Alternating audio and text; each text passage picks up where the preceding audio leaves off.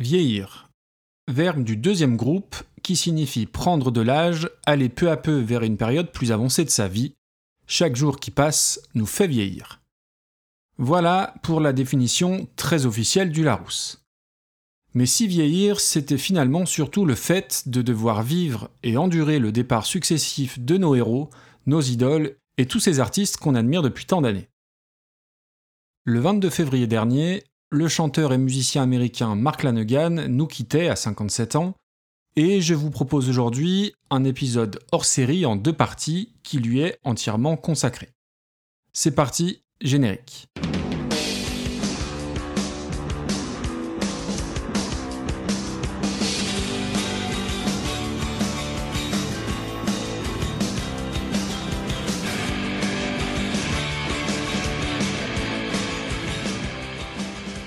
Bonjour et bienvenue dans un nouveau numéro de Reconversion, le podcast des meilleures reprises, pour un épisode un peu spécial donc, sans reprise ou presque, à la découverte d'un de mes artistes préférés qui fait partie, je pense, des musiciens les plus intéressants des 30 dernières années, Mark Lanegan.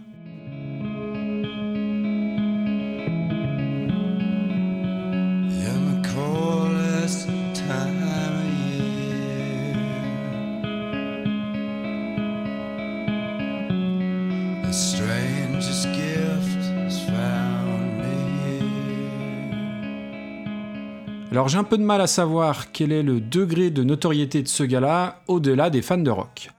J'ai comme l'impression que c'est le moins connu de ceux qui ont été d'une certaine manière au cœur du mouvement grunge. Peut-être est-ce dû à un manque de chance dans le timing musical de l'époque, en n'étant pas forcément au bon endroit au bon moment. Mais Mark Lanegan, c'est justement bien plus qu'un artiste grunge. Quand on pense au grunge, on pense à Nirvana, à Pearl Jam, à Soundgarden, pour citer les groupes les plus connus, et on pense évidemment à Chris Cornell, Eddie Vedder, Lane Staley, et bien sûr Kurt Cobain, rockstar proclamé bien malgré lui. Mark Lanegan n'est pas non plus une rockstar. C'est un de ces types à qui rien n'a souri, ou alors pas bien longtemps, qui va se brûler sciemment les ailes, s'approcher très très près du feu plus d'une fois, pour à chaque fois en ressortir un peu plus abîmé, un peu plus cabossé. Un type pas toujours fréquentable, mais un artiste hautement recommandable, à l'œuvre je trouve injustement méconnu. Une sorte de loser bancal et écorché, symbolisé par les images qu'on connaît de lui sur scène, perché du haut de son mètre 90, les mains vissées sur son pied de micro, le visage taillé à la serpe, fuyant le public du regard et ne prononçant pas un seul traître mot entre les chansons qu'il chante de sa voix de crooner d'outre-tombe. Une existence très en dehors des clous, un de ses seconds couteaux burinés par la vie et qui n'a pas eu l'exposition qu'il méritait, même si paradoxalement il cherchait souvent à la fuir. Le tout avec une voix caverneuse qui ferait presque passer Tom Waits pour Jimmy Somerville. Le Tom Waits du grunge, justement, ou le pape du grunge, tous ces surnoms que vous avez dû lire un peu dans la presse récemment sont à la fois révélateurs de son parcours, mais aussi extrêmement réducteurs. Un artiste cryptique, prodigieux, prolifique et qui a su faire évoluer sa musique au-delà des frontières du simple rock. Et c'est ce qu'on va essayer de voir ensemble aujourd'hui.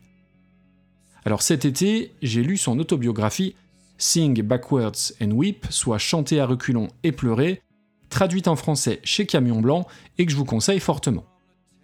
Alors j'avais glissé dans certains vieux épisodes des petites allusions à sa musique, j'avais commencé à prendre quelques notes à droite à gauche en me disant qu'un jour, il faudrait absolument que je parle de lui dans Recoversion.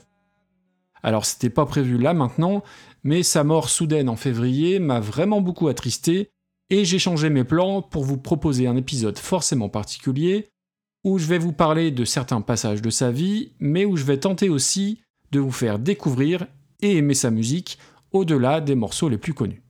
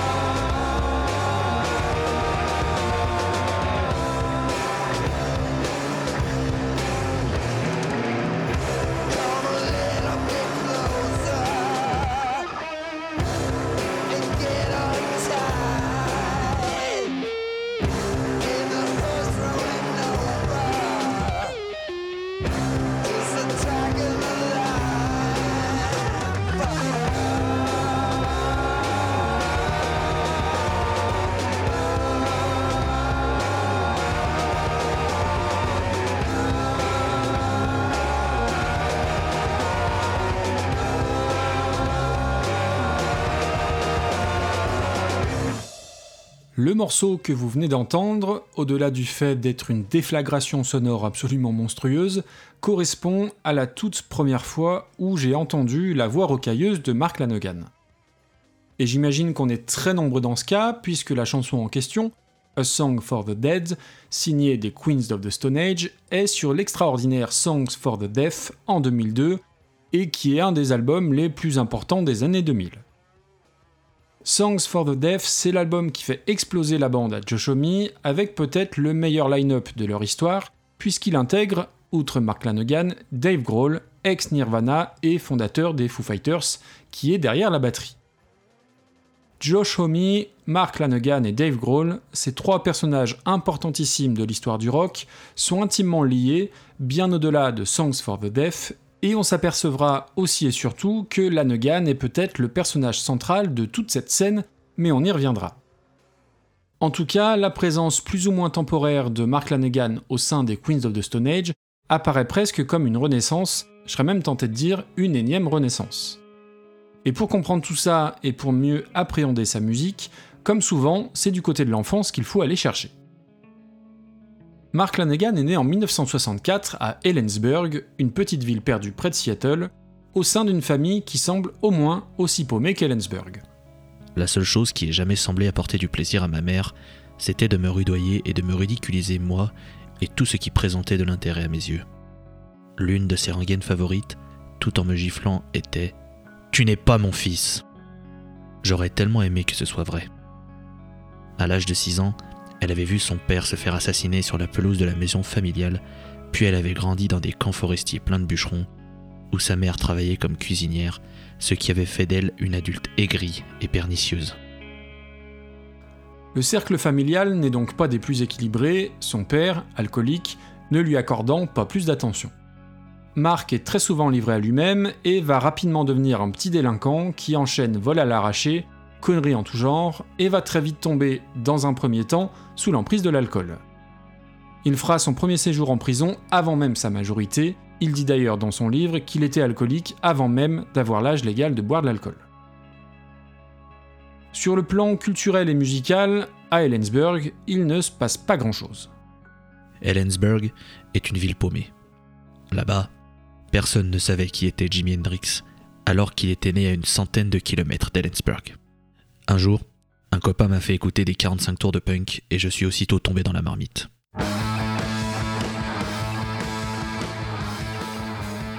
Anarchy in the UK des Sex Pistols est la révélation qui a changé ma vie, aussitôt et pour toujours. Une musique aussi agressive et rageuse, ça m'a stupéfait. Quand j'étais môme, j'avais eu un disque d'Alice Cooper que j'écoutais en boucle. Mais les Sex Pistols, c'était exotique, et cette musique me touchait d'une façon que je ne saurais expliquer.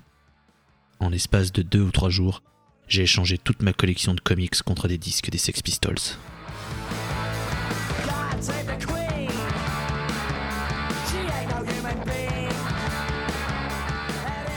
Si les Sex Pistols ont donné envie de faire de la musique à Mark Lanegan, ni Sid Vicious ni Johnny Rotten n'auront valeur d'idole pour lui.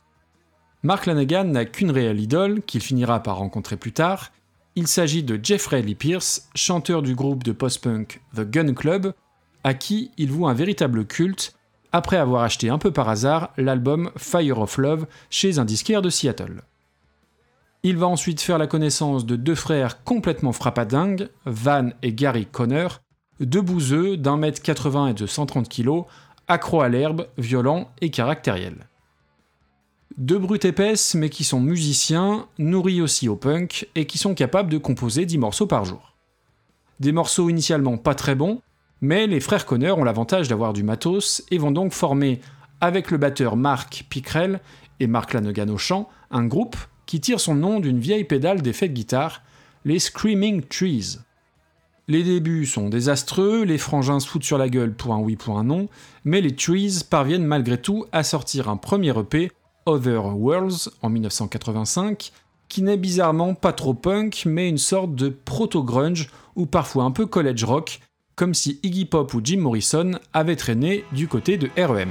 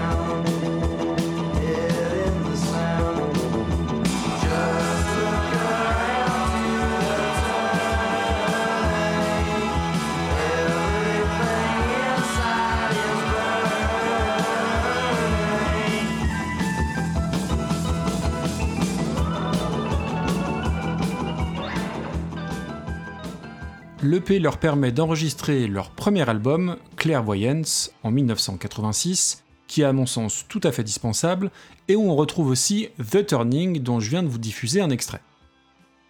Musicalement, le disque est une sorte de grunge avant l'heure, preuve de l'évident manque de sens du timing des Américains, on est en 1987 pour rappel, et leur compo hésite entre punk, psychédélisme et pop.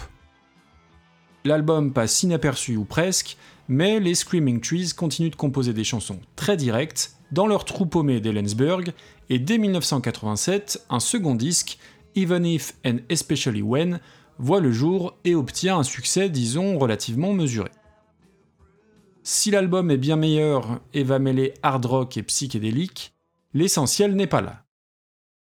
On est toujours aux alentours de 87 et Mark Lanegan va tomber sur un petit groupe qui se produit en live à la bibliothèque d'Ellensburg et qui indirectement va changer sa vie et son destin. Quand ces trois musiciens se sont mis à jouer, ce déferlement de sons, leurs chansons accrocheuses et la voix de leur chanteur et guitariste gaucher m'ont fait réaliser que j'assistais à quelque chose de très spécial. Je n'avais jamais rien vu de meilleur et il fallait que ce soit dans la foutue bibliothèque d'Ellensburg. Ce groupe, vous l'aurez sans doute deviné, c'est Nirvana. Mark Lanegan et Kurt Cobain vont assez rapidement devenir très proches. Cobain est un immense fan des Screaming Trees et Lanegan le rappelle avec humour et humilité des années plus tard. Kurt et moi étions très proches avant qu'il ne devienne célèbre. J'étais en fait la personne célèbre dans notre relation pendant plusieurs années. Il m'admirait un peu comme un grand frère. J'ai tout de suite su que ce type avait quelque chose de magique. Cela a pris un certain temps, mais il est évident que le monde a reconnu son talent. Et nous savons tous ce qui s'est passé. Mark Lanegan prend conscience assez vite du génie de Kurt Cobain et comprend aussi que les Screaming Trees végètent et que c'est en partie parce qu'il n'y est pas totalement libre de ses mouvements et de sa créativité. Un Mark Lanegan qui va se voir proposer en 1989 la réalisation d'un album solo formulé par Jonathan Poneman, un des boss de Sub Pop, le label où Nirvana est signé. Un disque qui sera loin du grunge de Nirvana et des Screaming Trees et dont l'inspiration remonte, entre autres, à ce jour où Lanegan tombe sur une cassette de Nick Drake. Quand je suis rentré chez moi et que je l'ai mise dans le lecteur, j'ai découvert la musique de Nick Drake, Leonard Cohen, Tim Buckley, Tim Hardin et autres. Mon imagination s'est enflammée. J'avais souvent écouté les premiers albums de Nick Cave and the Bad Seeds, et cette musique-là était dans la même veine, sombre et magnifique. Quand je m'y suis plongé, je me suis senti transformé. J'adorais le Velvet Underground, Joy Division, The Birthday Party et tant d'autres. Mais cette musique principalement acoustique, personnelle et confessionnelle semblait me raconter ma propre histoire. Elle touchait un point sensible et douloureux dont je n'avais pas conscience jusque-là. Mes perspectives musicales en ont été profondément changées. Bientôt, je n'écouterai plus que ça. Trop heureux de pouvoir s'extirper des Trees et des frères Connor, Lanegan se jette à corps perdu dans la composition de ce premier album solo. Il sollicite l'aide de son ami Mike Johnson pour le produire, Mike Johnson qu'on verra peu de temps après à la basse chez Dinosaur Jr. Lanegan va inclure sur l'album une reprise de Led Belly où apparaissent Chris Novoselic à la basse et Kurt Cobain au chœur et à la guitare électrique, formation déjà éprouvée lors des répétitions pour un disque de blues en commun sous le nom de The Jury et qui finalement ne verra jamais le jour.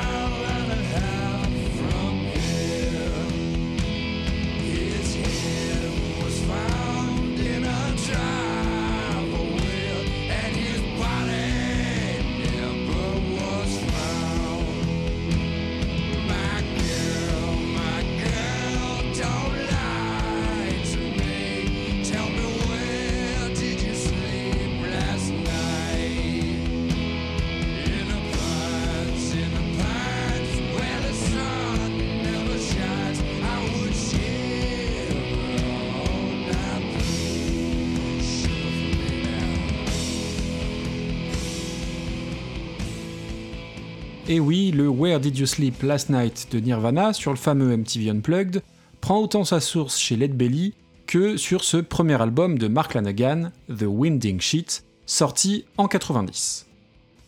Kurt m'a proposé de reprendre avec Nirvana Where Did You Sleep Last Night durant l'émission MTV Unplugged. C'est l'une des chansons qu'on avait enregistrées pour notre album de blues avorté, et je l'avais finalement utilisée sur mon premier disque en solo. Kurt cherchait toujours à me mettre en avant et à tirer sur moi le feu des projecteurs, mais ça me gênait, comme s'il faisait ça par charité. En l'occurrence, j'aurais trouvé ça étrange qu'un chanteur relativement inconnu vienne interpréter une chanson aux côtés du plus grand groupe du monde pendant une émission si populaire. J'ai poliment décliné son offre. Je lui ai dit Tu peux la chanter tant que tu veux, je ne l'ai pas composée après tout. La façon dont je l'ai interprétée, c'est ta guitare qui me l'a inspirée.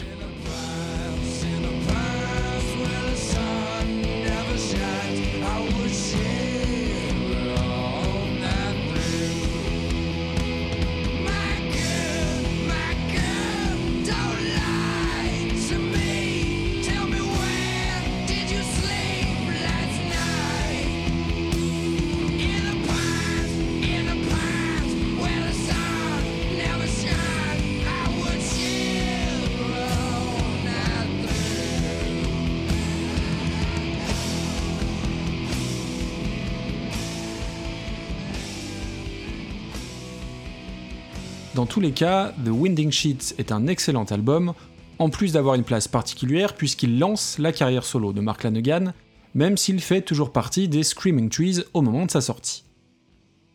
Alors le groupe, en dépit de ses défauts, obtient un petit succès d'estime, du moins localement, en ce début des années 90. Après Invisible Lantern en 88, Buzz Factory en 89, passé encore inaperçu au-delà du cercle local, ils signent en 90 avec une major, Epic Records, pour la sortie de leur cinquième album studio, Uncle Anesthesia. Et si les tensions sont de plus en plus présentes entre les membres du groupe, tous soit ingérables, soit complètement camés, leur musique se fait plus précise et objectivement, c'est à ce moment-là leur meilleur album. Il est en outre coproduit par deux grands noms en devenir, Terry Dates derrière tous les plus grands disques des années 90 et également par Chris Cornell, alors chez Soundgarden, et qui signera quelques chœurs en plus de son travail de coproducteur. Uncle Anesthesia sort en janvier 91 et malgré le support d'Epic, ne parvient pas à être le succès escompté, d'autant plus qu'en septembre de la même année, le Nevermind de Nirvana emportera tout sur son passage, comme Mark Lanegan l'avait d'ailleurs un petit peu prédit. Et c'est à cette époque que Langan va s'enfoncer encore un peu plus dans l'alcoolisme et les excès en tout genre, et tout cela est raconté très en détail dans son autobiographie. Alors je ne l'ai pas précisé, mais si je vous conseille bien sûr de la lire, son autobiographie est assez dure à digérer. C'est cru, direct, sans complaisance, et s'il y a évidemment question de musique, il y a aussi beaucoup question de drogue, au gré de moments très détaillés et qui feraient passer Trainspotting pour un Pixar inoffensif. Si la musique a évidemment changé la vie de Mark Lanegan, la drogue l'a aussi transformé et toujours pour le pire. Et quand on lit son bouquin, son histoire est aussi touchante que scabreuse. De ses fixes et ravitaillements chez le père d'Anthony Kiddis, le chanteur des Red Hot, à ses anecdotes de défonce avec Lane Staley d'Alice in Chains, rien ne nous est épargné et c'est aussi malheureusement une fresque des dessous du tout Seattle des années 90, dont il était presque, en tout cas jusqu'en février 2022, un des derniers survivants.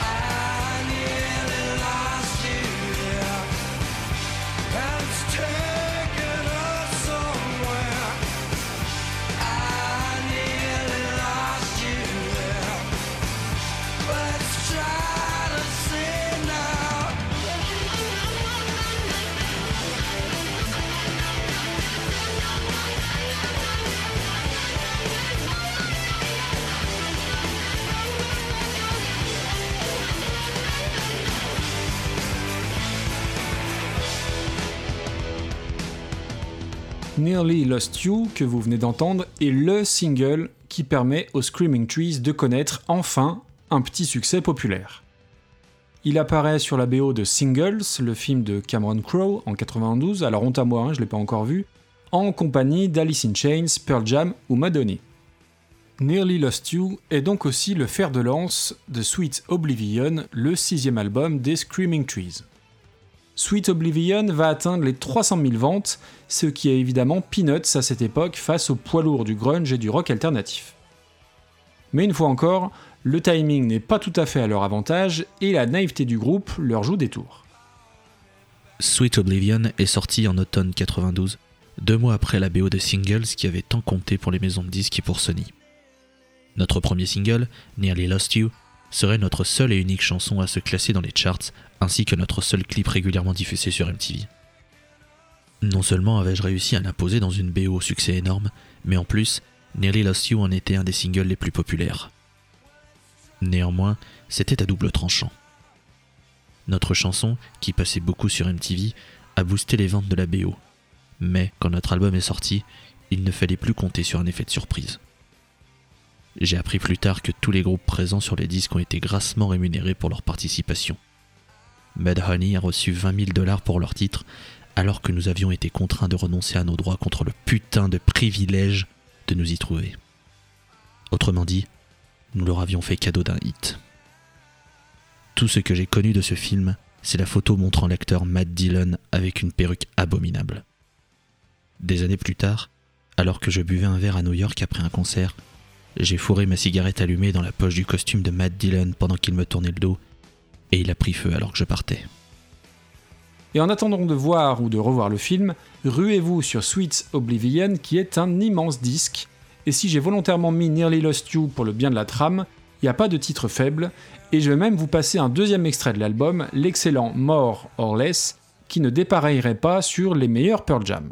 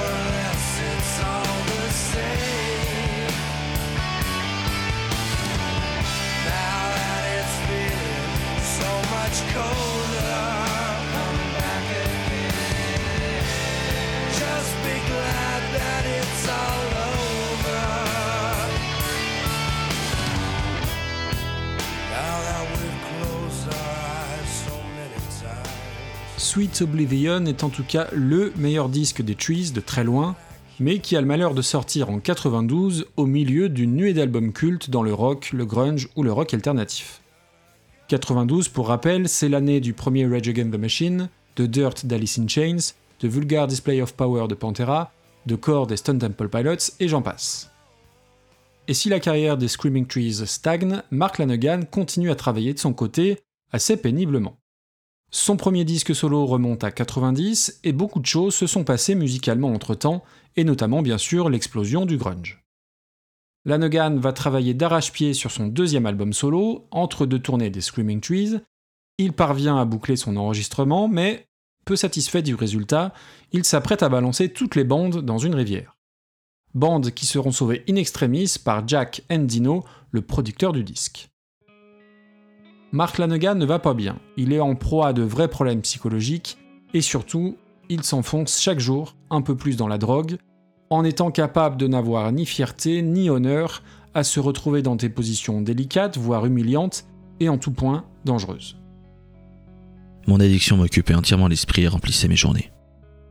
J'étais devenu un animal qui tournait dans sa cage et dont la seule récompense était l'héroïne. Les jours se répétaient à l'identique. Trouver de la cam, me fixer, me procurer du fric pour toucher de nouveau. J'étais tout le temps fauché, consacrant à l'héros le moindre dollar qui me tombait sous la main. Il raconte aussi dans son livre une de ses soirées de débauche avec Len Staley d'Alice in Chains, où un fixe d'héroïne avec une aiguille à la provenance douteuse le transporta directement à l'hôpital, où une septicémie faillit l'amener vers l'amputation d'un bras. J'ai pu sortir au bout de huit jours, pendant lesquels je n'ai rien fait d'autre que demander des calmos au médecin et me torturer en pensant à la cam et à l'amputation. Il ne m'est pas venu à l'esprit un seul instant que j'ai pu moi-même m'infliger une chose pareille. Ce n'était pas mon genre, et il était hors de question que je change de style de vie. Dès le lendemain, je me fixais de nouveau.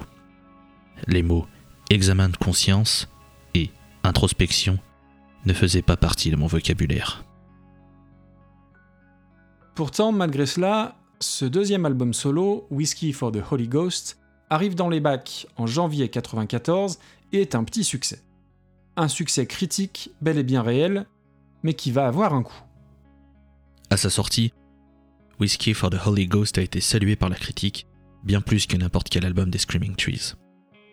Certaines publications ont même parlé de chef-d'œuvre, le terme exact qui m'avait poussé et hanté pendant les trois longues années où je m'étais débattu pour finir le disque. Cependant, c'était une consécration dangereuse. J'avais dépensé des milliers de dollars, des heures, des jours, des mois et des années, perdant presque la raison, tout ça pour parvenir à un produit fini pas très éloigné de la maquette de départ. En faisant cet album, j'étais devenu un véritable connard paranoïaque et, en le qualifiant de brillant, le monde semblait signifier que j'avais eu raison de me comporter ainsi. Voilà ce que j'appelle une consécration dangereuse. Ce deuxième album solo n'est pas forcément celui que je préfère, sans doute parce que je le connais pas assez. Mais les chroniques qu'on trouve sur les différents sites spécialisés sont assez dithyrambiques.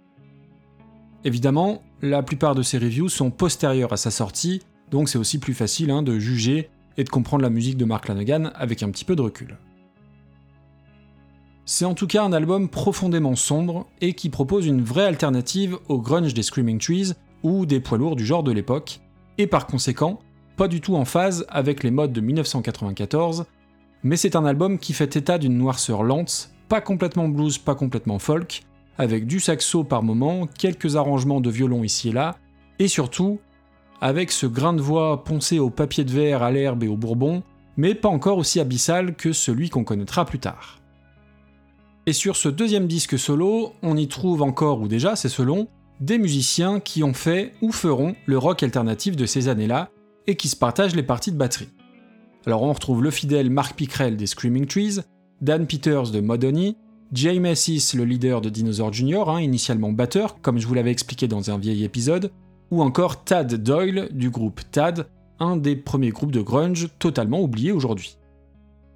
Et si vous avez suivi la chronologie de l'épisode, on arrive vers le printemps 94. J'étais étendu sur mon sofa cradingue plein de brûlures de cigarettes, à fumer à la chaîne en regardant un feuilleton débile à la télé avec le son coupé quand le téléphone a sonné. Comme toujours, j'ai laissé mon répondeur faire son job et j'ai attendu de voir si on me laissait un message. Hé hey mec, c'est Kurt. Je suis de nouveau en ville, tu fais quoi? Viens écouter des disques à la maison. J'ai réfléchi une minute. Même si j'aimais Kurt, je savais que je ne le rappellerais pas aujourd'hui. J'avais assez de cash pour le moment et plein de cam. L'idée de devoir peut-être aller lui en chercher ne me battait pas. Et surtout, je pensais que Courtney serait là. Je m'étais mis à éviter leur maison parce que, chaque fois que j'étais venu ces derniers mois, j'avais eu droit à une scène de ménage. J'ai donc ignoré Kurt ce jour-là. Il m'a téléphoné deux fois en deux heures. J'avais beau me dire que j'étais le pire ami du monde, je n'ai pas répondu. Je suis resté là, à traîner chez moi. La suite, malheureusement, on la connaît. Deux jours plus tard, Kurt Cobain se tire une balle dans la tête. Le poids de la culpabilité est évidemment énorme pour Mark Lanegan, et certains dans son entourage disent qu'il est peut-être mort une première fois ce jour-là. Courtney Love lui confie que Kurt Cobain écoutait beaucoup Whiskey for the Holy Ghost lors des 15 derniers jours de sa vie, ce qui n'arrange en rien le poids qui pèse sur les épaules de Lanegan, et qui continue sa descente dans les enfers de la drogue. Et là où l'histoire va être singulière, c'est que c'est grâce à cette même Courtney Love que Mark Lanegan va s'en sortir quelques années plus tard. Musicalement, Mark Lanegan va remettre le couvert avec les Screaming Trees pour un ultime album qui a valeur de chant du cygne pour le groupe et de sursaut de créativité pour Mark Lanegan, comme une sorte d'éclaircie avant les ténèbres qui se rapprochent. Dust, donc la poussière, le septième et dernier disque des Screaming Trees, paraît en juin 96, et si je le trouve inférieur à Sweet Oblivion, ça reste un album très sous-estimé qu'il faut réhabiliter aujourd'hui. A noter qu'au casting, on retrouve cette fois Chris Goss, immense personnalité du stoner, qui a notamment produit Caius ou plus tard les Queens of the Stone Age, qui vient faire quelques chœurs, et également on retrouve Mike McCready, guitariste en chef de Pearl Jam, qui vient poser un solo sur un des morceaux. Les critiques de l'album sont très bonnes à sa sortie, et on peut considérer que c'est un succès, alors à l'échelle des Screaming Trees évidemment, grâce entre autres à un single, All I Know, dont le petit écho des premières secondes fait directement référence à l'intro de I Am the Walrus des Beatles.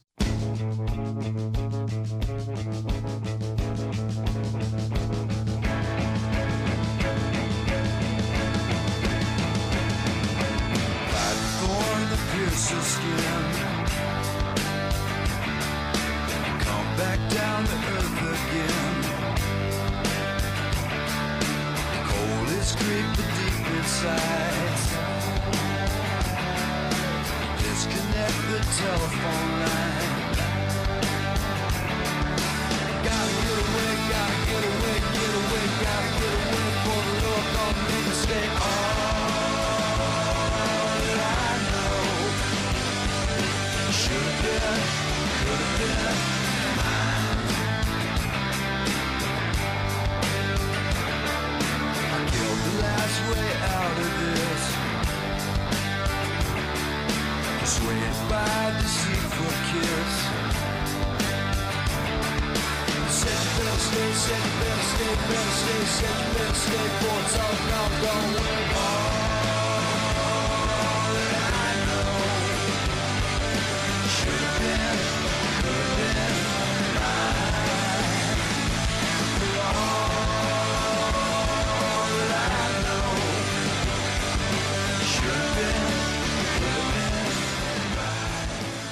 En tout cas, ce All I Know est un classique sans en être un.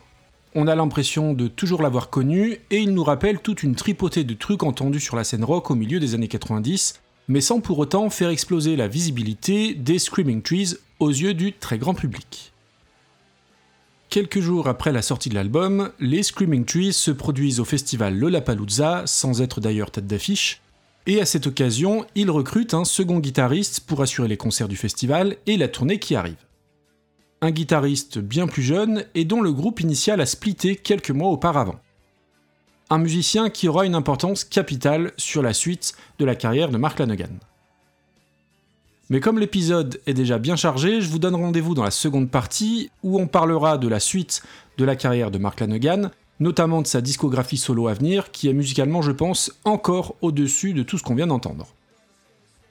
Merci pour votre écoute. Si l'épisode vous a plu, et eh ben déjà je compte sur vous pour écouter la suite, et aussi pour en parler autour de vous sur les réseaux sociaux, euh, via le bouche à oreille, les commentaires et les étoiles iTunes, et tout ce qui s'ensuit. Merci infiniment à Loïs pour avoir prêté sa voix à Mark Lanegan. Je vous invite à aller l'écouter sur ses podcasts La scène et la pause club. Un immense merci aussi à Blue Monday pour sa précieuse aide sur la relecture de tout ça. Et on va terminer en musique avec assez symboliquement le tout premier morceau du tout premier album solo de Mark Lanegan en 90, The Winding Sheets, dont je vous ai parlé en début d'émission. La chanson s'appelle Mocking Birds et c'est une de mes favorites de Mark Lanegan. Merci pour votre écoute et à très vite pour la suite.